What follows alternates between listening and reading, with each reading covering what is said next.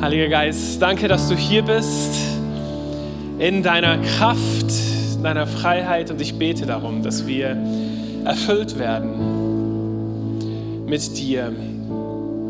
Und dass du uns heute unsere Herzen öffnest, unsere Augen öffnest für die Güte, die Liebe und Barmherzigkeit unseres himmlischen Vaters. Amen.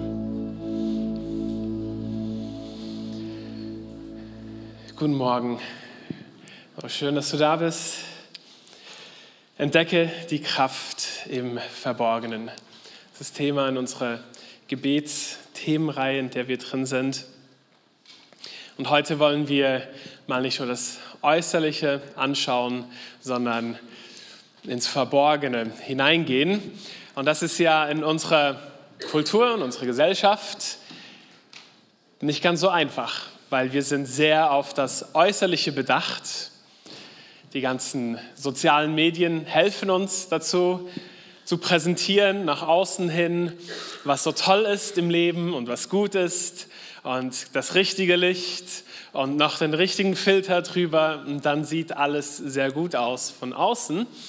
Wie geht es aber einem innen drin?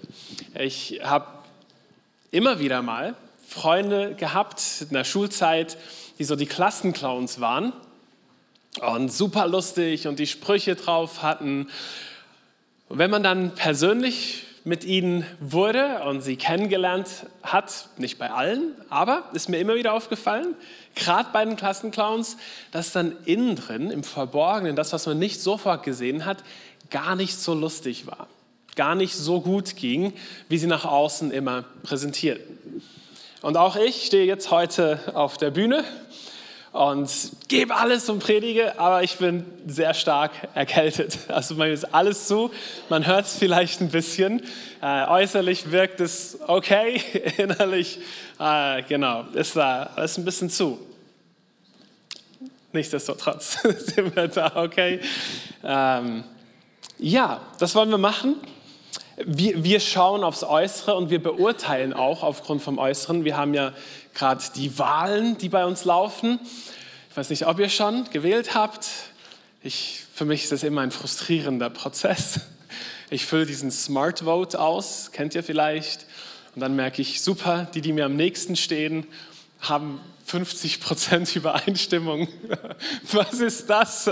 Naja, ähm, auf jeden Fall diese Wahlplakate, die finde ich spannend. Ich habe nämlich das Empfinden, ohne dass da eine Partei draufstehen müsste, wenn man einfach nur das Bild sehen würde, könnte ich wahrscheinlich zu 80 Prozent sagen, zu welcher Partei sie gehören. So, der Mann im Anzug mit Krawatte und Hemd, ich sag's jetzt nicht, höchstwahrscheinlich 80-prozentige Wahrscheinlichkeit, die Partei. Äh, die Frau mit den zerzausten Haaren, und den bunten Kleidern? Naja. Also man merkt, du, über das Äußere, ja, ich, äh, man könnte diese Stereotypen, ich, also, also, aber es hat was. Und deshalb, deshalb schauen wir ja auch auf das Äußere, weil das auch eine Botschaft ist. Das sagt etwas. In welcher Kleidung ich, ich hier nach vorne komme, das, das sagt etwas. Und das spricht eine Sprache und wir sind zuerst mit dem Äußeren konfrontiert. Das ist der erste Eindruck.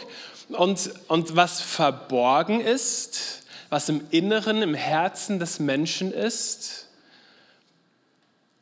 ja, wie hat man da Zugriff drauf? Wie sieht man, wie kommt man denn dazu, was innen drin ist? Das ist eben gar nicht so einfach und, und darum, darum geht es heute weiß noch, ich, ich habe, wir sind jetzt dann dieses Jahr 15 Jahre verheiratet und, und ich darf über, bei den ganzen Jungpastoren in unserer Bewegung über Trauungen und Hochzeiten sprechen, wie man das macht. Und habe mich vorbereitet und dann bin ich nochmal in unsere Fotos. Gestern habe ich ganz lange unsere Hochzeitsfotos angeschaut. Äh, ja, eine Hochzeit in den Nullerjahren. Das, man sieht, die Zeit ist vorangeschritten. Und dann war ein Bild von der Weinflasche, vom Wein, den wir hatten. Und ich hatte, ich hatte keine Ahnung von Wein. Ich war jung und unbelehrt und bin einfach in den Laden rein und habe den Wein nach dem Etikett ausgesucht. Also ganz schlimm, ganz schlimm. Er war okay. Also ich habe natürlich auch auf den Preis geguckt, muss man auch sagen. So, also einfach äußerlich, aber was dann in der Flasche ist, dafür muss man, muss man wirklich, da muss man hingehen und die Flasche öffnen. Man muss es aufmachen und man muss es konsumieren. Man muss es zu sich nehmen, damit man rausfindet, was, was ist denn da drin? Was steckt da drin? Und was, was Jesus tut, heute, heute werden wir über das Gebet sprechen, über das Jesus in der Bergpredigt bringt. Und Jesus hat diese Bergpredigt und das ist so seine Grunderklärung an, an das Volk und an die Welt, wie, wie die Beziehung zu Gott und die Beziehung zu Menschen funktioniert. Und eigentlich, was er in dieser Bergpredigt die ganze Zeit betont, ist, er sagt, das Äußerliche, das, was wir sehen, das ist sekundär. Das, was primär ist, das, was wichtig ist, das ist im Verborgenen. Das ist, was im Herz des Menschen drin ist. Also er sagt, hey, es steht geschrieben, das und das soll man nicht tun, ich aber sage euch. Und dann geht er vom Äußerlichen, von der Handlung, geht er hin zu der Herzenshaltung ins Verborgene hinein. Und das tut er eben auch beim Gebet. Wir werden heute Matthäus 6, die Verse 5 bis 8, 9 ungefähr verbringen. Und ich möchte euch drei Dinge aufzeigen, was er hier erklärt und was er tut. Das erste ist, er stellt uns das religiöse Gebet vor, das eben äußerlich ist. Dann das magische Gebet und drittens dann das kindliche Gebet. Das sind so die drei Formen, die das aufzeigen. Das erste ist religiöse Gebet und das magische Gebet. Das sind Gebetsformen, der sagt, nee, das ist äußerlich, da, da geschieht äußerlich was, aber innerlich nichts. Und, und er möchte uns zu diesem dritten Gebet, diesem kindlichen Gebet hin ermutigen. So, das ist also das, was wir anschauen werden, wenn es um das Gebet geht. Ich fange an das religiöse Gebet, Matthäus 6, Abvers 5. Und wenn ihr betet, macht es nicht wie die Heuchler, die sich zum Gebet gern in die Synagogen und an die Straßenecken stellen, um von den Leuten gesehen zu werden. Ich sage euch, sie haben ihren Lohn damit schon erhalten. Wenn du beten willst, geh in dein Zimmer, schließ die Tür und dann bete zu deinem Vater, der auch im Verborgenen gegenwärtig ist. Und dein Vater, der ins Verborgene sieht, wird dich belohnen.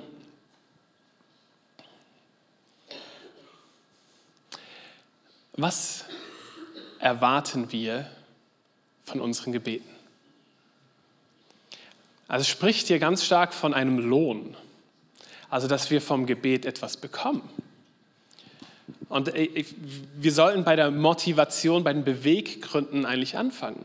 Warum beten wir? Was erwartest du vom Gebet? Vielleicht ist es das Tischgebet beim Essen. Was erwartest du von diesem Gebet?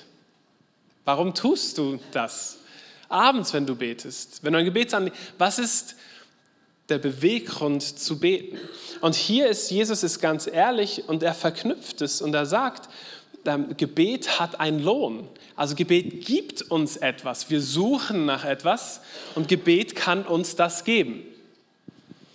Hebräer 11, Vers 6, da heißt es, und ohne Glauben ist es unmöglich, Gott zu gefallen.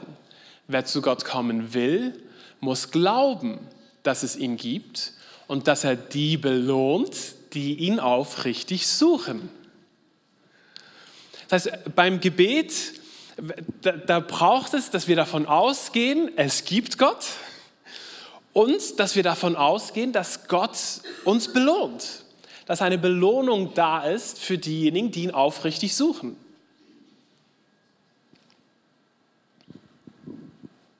Manchmal ist man vielleicht gehemmt und sagt, nein, nein, es geht nicht um einen Lohn, es geht ja einfach nur um Gott und so. Ja, das ist eben der Punkt. Was soll unser Lohn sein? Christus ist unser Lohn. So, dass wir in der Gegenwart unseres Schöpfers sein dürfen, das ist die Bestimmung, wofür wir geschaffen wurden. Und Jesus hat diesen Weg freigemacht, dass wir den Zugang zum Vater haben. Das ist der Lohn, den wir bekommen, grundsätzlich. Und beim Gebet geht es um, um diesen Lohn. Und er, er sagt jetzt aber, ähm,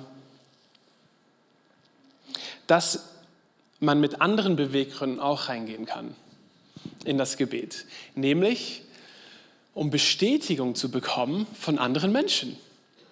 Also wenn ich in der Öffentlichkeit bete, dann sehen mich Menschen oder sie finden, wow, das sind jetzt tolle Gebete, die du da sprichst und bist ein richtiger Gebetsheld und Gebetskämpfer.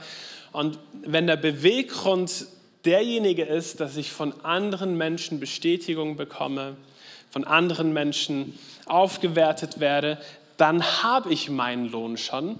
Und dann ist eben im Verborgenen, und das ist das Schwierige, äußerlich sieht man es nicht, aber innen drin, da sieht man es. Und das ist hier so wichtig, weil er spricht von diesem Gott, der in das Verborgene hineinsieht. Gott sieht da hinein. Was mir wichtig ist, einige nehmen diese Verse und sagen, man darf nur noch irgendwo in einem geschlossenen Raum beten, wo dich niemand sieht. Das ist, das ist nicht die Idee, sondern die Idee vom Verborgenen ist eben eigentlich das, was anderen nicht ersichtlich ist, aber Gott ersichtlich ist, wo unser Herz ist. Da ist das Verborgene. Und ich meine, Jesus sagt seinen Jüngern, sie sollen zusammenkommen und, und zusammen beten. Als Pfingsten geschah, da waren 120 Leute zusammen bei einem Gebetstreffen und die haben da miteinander öffentlich, also öffentlich im geschlossenen Raum, aber voreinander gebetet. Also darauf kommt es nicht an, sondern es ist die Frage beim Gebet, für wen tue ich das? Was ist mein Lohn? Mein Beweggrund? Und hier gibt es eigentlich zwei Richtungen. Es gibt diese Richtung, äh, beim, wenn man für Menschen betet, für Anerkennung, dass man super reinfährt und weiß ich nicht, was für inbrünstige Gebete äh, spricht, damit man Anerkennung bekommt. Das ist vielleicht hier das Bekanntere, aber es gibt auch das andere. Ich war vor zwei, drei Wochen, war ich an äh, einer bewusst sehr klein gehaltenen Schulung und da war, da war echt so im deutschsprachigen Raum super, super einflussreiche christliche Stimmen waren dabei. So, wenn ich die Namen nennen würde, dann, dann würde man sie alle kennen. Und da gab es dann eine Runde und der Typ, der das geleitet hat, der ist einfach dann hin zu irgendjemandem und hat gesagt, jetzt bete für die Person. Und ich war da und ich habe meinen Blick weggewandt und ich so, bitte nicht mich hier vor diesen Menschen zu beten. Ich kann das nicht. Und ich bin hier, also das war, äh, also, und ich habe mir dann die Frage gestellt, was ist mein Problem? Und mein Problem war, was denken andere über mich? Also es kann auch nicht beten, kann auch diese verkehrte Haltung sein.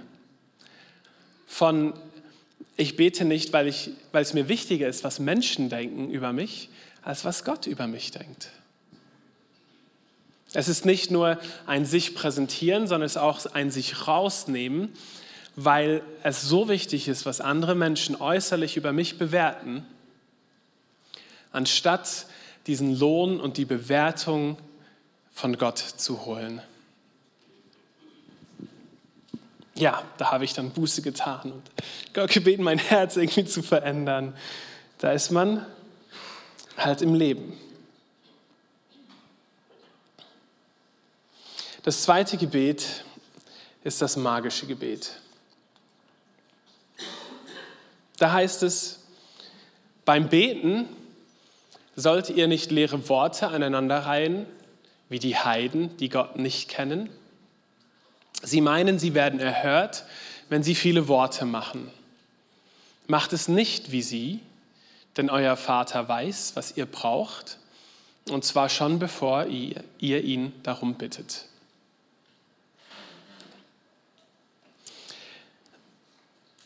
Im heidnischen Kontext, also heidnisch bedeutet nicht jüdisch, die ganzen Länder, die hatten oft das Verständnis von Gebeten in Form von Zaubersprüchen sozusagen oder Zauberhandlungen.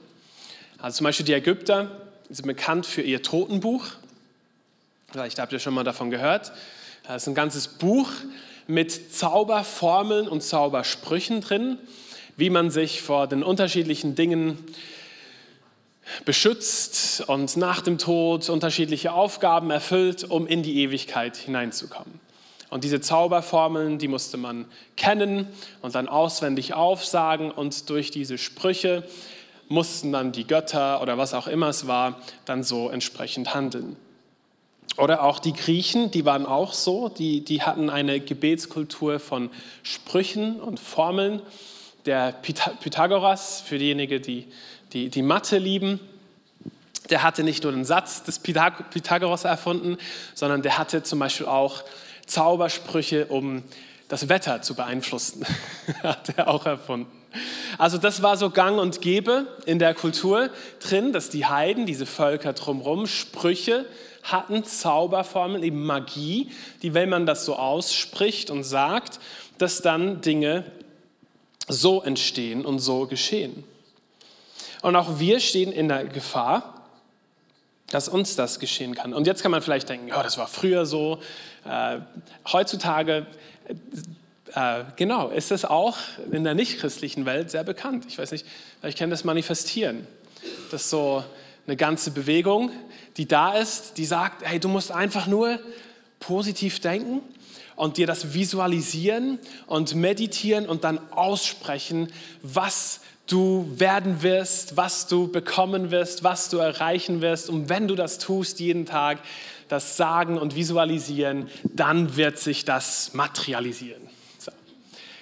Also das glauben viele Menschen. Und ist uns also auch in unserer Kultur gar nicht so fern. Auch bei den Christen ist es eben nicht fern. Wir haben diese Tendenz, dass wir das Gefühl haben, wir müssen einfach die richtigen Worte beten, dann muss uns Gott erhören. Und ich spreche hier nicht von liturgischen Elementen, also ich meine, ein Vater unser gemeinsam beten, ein äh, Psalm 23. Ich, das kann in die Richtung gehen, dass es wie so ein Spruch ist, den man einfach runterleiert und das Gefühl hat, jetzt erhört mich Gott. Das ist eben äußerlich, aber innerlich kann aber auch das Herz mit dabei sein. Also ich muss da ein bisschen vorsichtig sein und auseinanderhalten. Aber ich, ich erlebe es schon zum Teil, dass es dann heißt, hey, wenn du für eine Heilung beten willst, dann musst du die Worte so aussprechen beim Gebet. Und wenn du sie so aussprichst, dann wird die Person geheilt. Wirklich. Da, da sind wir schon ganz arg in einem magischen Bereich drin. Oder eben, wenn es um vor allem Heilung, Beziehung, Wohlstand geht, dass wir versuchen mit den richtigen Worten, mit den richtigen Sätzen, das auszusprechen, damit wir das von Gott bekommen, was wir von ihm gerne hätten. Was hier eben verdreht wird, ist, dass Gott eben nicht einfach ein kosmischer Automat ist. Wenn du den richtigen Spruch sagst, dann kommt dann der Wohlstand entsprechend, dann kommt dann das Einfamilienhaus entsprechend, dann kommt dann der Partner heraus. So funktioniert das nicht.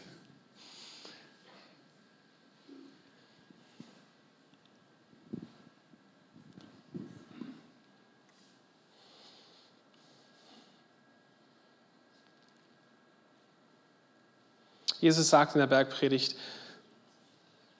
trachte zuerst nach dem Reich Gottes und nach seiner Gerechtigkeit. Und dann kommt alles andere dazu. Er, er dreht die Reihenfolge um. Der Lohn des Gebetes, weshalb wir beten, ist nicht, um irgendwelche Sprüche zu sagen und das Richtige zu sagen, damit wir das kriegen, was wir gerne hätten, sondern es, es, es geht um diese Beziehung vom Vater. Was mir aufgefallen ist, und da sind wir dann beim dritten Punkt, ist, wie oft Jesus in dieser Bergpredigt vom Vater spricht. Das war, das war so gar nicht bei mir.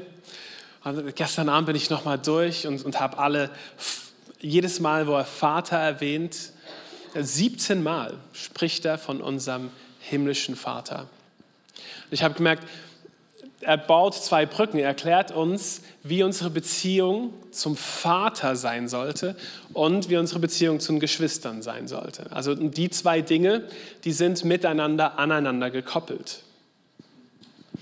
Es geht also um den Vater. Wenn wir hier in Vers 6 nochmal lesen, dann heißt es, wenn du beten willst, geh in dein Zimmer, schließ die Tür und dann bete zu deinem Vater. Das ist 6, Vers 6 unter Punkt 1. Dann geh zu deinem Vater, der auch im Verborgenen gegenwärtig ist, und dein Vater, der ins Verborgene sieht, wird dich belohnen. Dann in Vers 8, da heißt es, macht es nicht wie sie, denn euer Vater weiß, was ihr braucht. Und dann in Vers 9, da kommt er zum Vater unser und sagt, so sollt ihr beten, unser Vater im Himmel. Also was er tun will, ist, er versucht uns so einzurenken und uns auszurichten auf den himmlischen Vater hin. Und er beschreibt diesen Vater als jemand, der im Verborgenen gegenwärtig ist. Das heißt, der Vater, der sieht nicht nur äußerlich wie du dastehst und welche Worte du wählst und welche Kleider du anhast und ob du ein Lächeln hast auf dem Gesicht oder nicht, sondern er sieht in dein Herz hinein.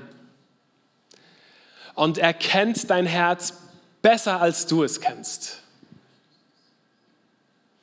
Er sieht in das Verborgene. Und das ist eigentlich, es ist beängstigend, Aber das Gute ist, er ist eben ein liebender, guter Vater. Und deshalb ist es unglaublich befreiend. Bei ihm, wir können keine Masken anhaben. Äh, wir können noch so eloquent beten, noch so schöne Worte haben, wir können noch so früh aufstehen, noch so lange beten. Gott sieht dein Herz und er kennt deine Motivation.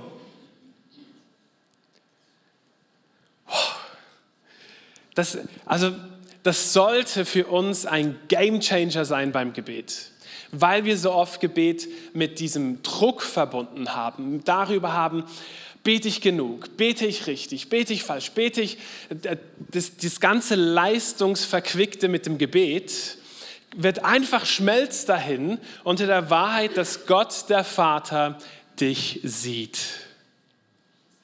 Er weiß, wie du es meinst und er weiß, was du brauchst, bevor du ihn darum bittest. Wie einfach, wie schön ist dieser Zugang. Oh, also echt, mich, mich, hat das, mich hat das in der Vorbereitung noch einmal richtig befreit.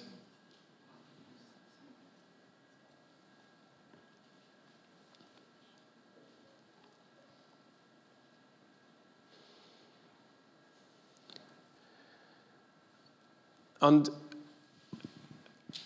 ich habe mir selbst die Frage nochmal gestellt, dieser himmlische Vater, so, wie, wie ist mein Bezug zum Vater im Himmel?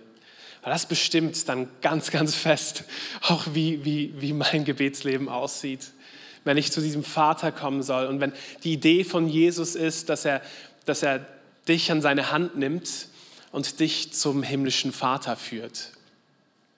Also lassen wir uns zu diesem Vater führen.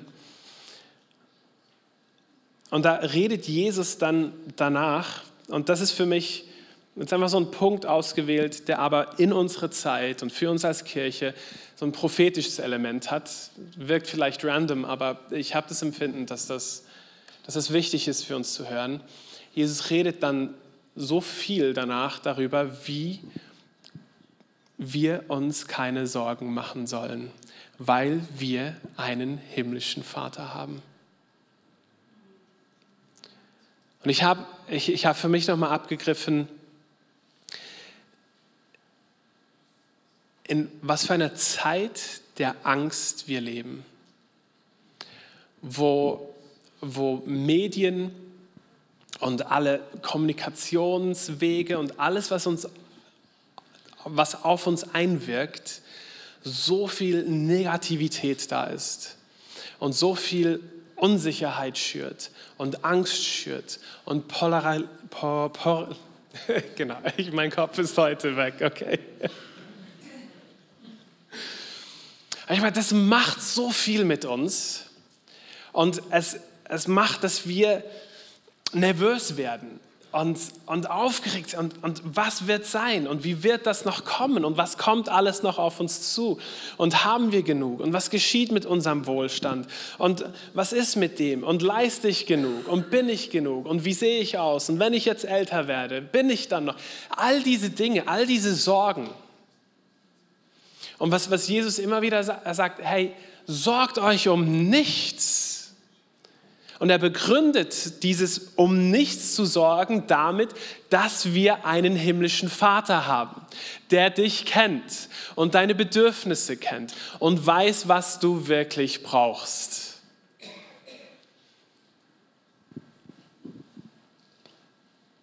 Und für, für heute ist es mir so auf dem Herzen, dass wir reinpreschen in unsere Sorgen hinein. Und dass wir, dass wir einfach uns einen Moment Zeit nehmen, um, um Gott diese Sorgen und dieser Stress und die Ängste und die Fragen, die wir haben, dass, dass wir die nehmen und dass, dass wir sie Gott, dem Vater, hinlegen.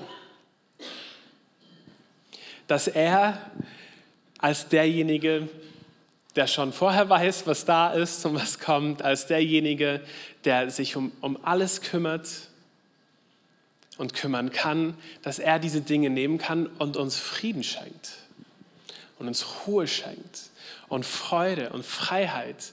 Und das ist für mich diese Kraft im Verborgenen.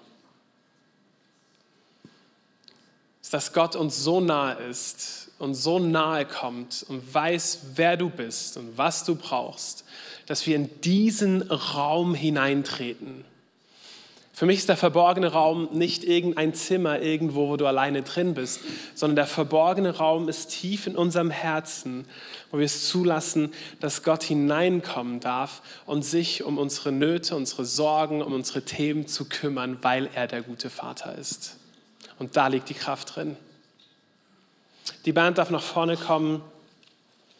Und dafür möchte ich beten. Ihr dürft sitzen bleiben und ich möchte für euch beten und euch segnen und jetzt Raum geben, einfach dafür, dass wir gemeinsam miteinander in diesen verborgenen Herzensraum hineingehen und dass Gott zulassen, Themen anzusprechen, die wir vielleicht gar nicht so abgreifen können, damit er sich darum kümmern kann als guter Vater. Vater im Himmel, geheiligt werde dein Name, dein Reich komme und dein Wille geschehe, wie im Himmel, so auf Erden.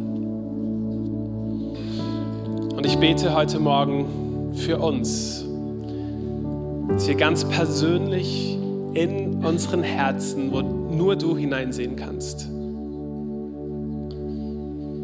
erleben, wie dein Wille geschieht, so wie er im Himmel geschieht.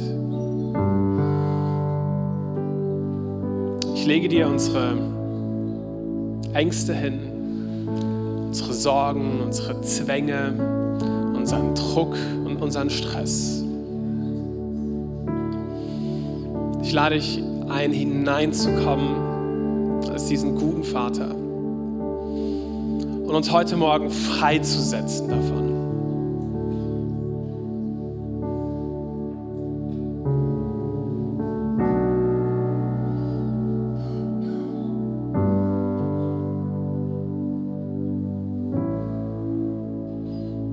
Vater, ich danke dir, dass du deinen Sohn Jesus in diese Welt hineingesandt hast.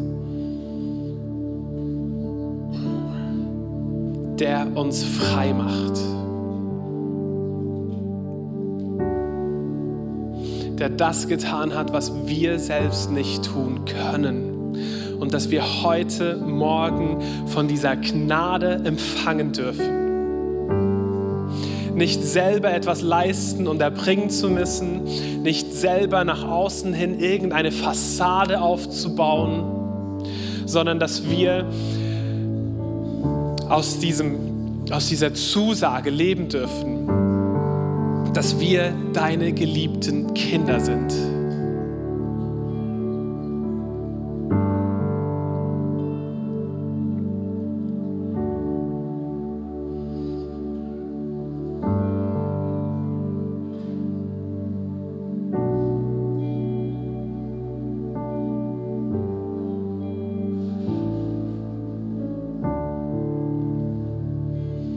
Werden jetzt dann ein, ein Lied singen und ich lade dich ein, dazu aufzustehen und es nicht einfach zu singen, sondern es zu proklamieren. Es geht darum, dass wir einen guten Vater haben. Und sprich das aus und proklamier es über die Themen, die tief im Verborgenen in deinem Herzen sind. Sprich diese Wahrheit aus, auch wenn du es vielleicht nicht fühlst. Es ist aber die Realität, dass Gott dein Vater sein möchte und er gut ist.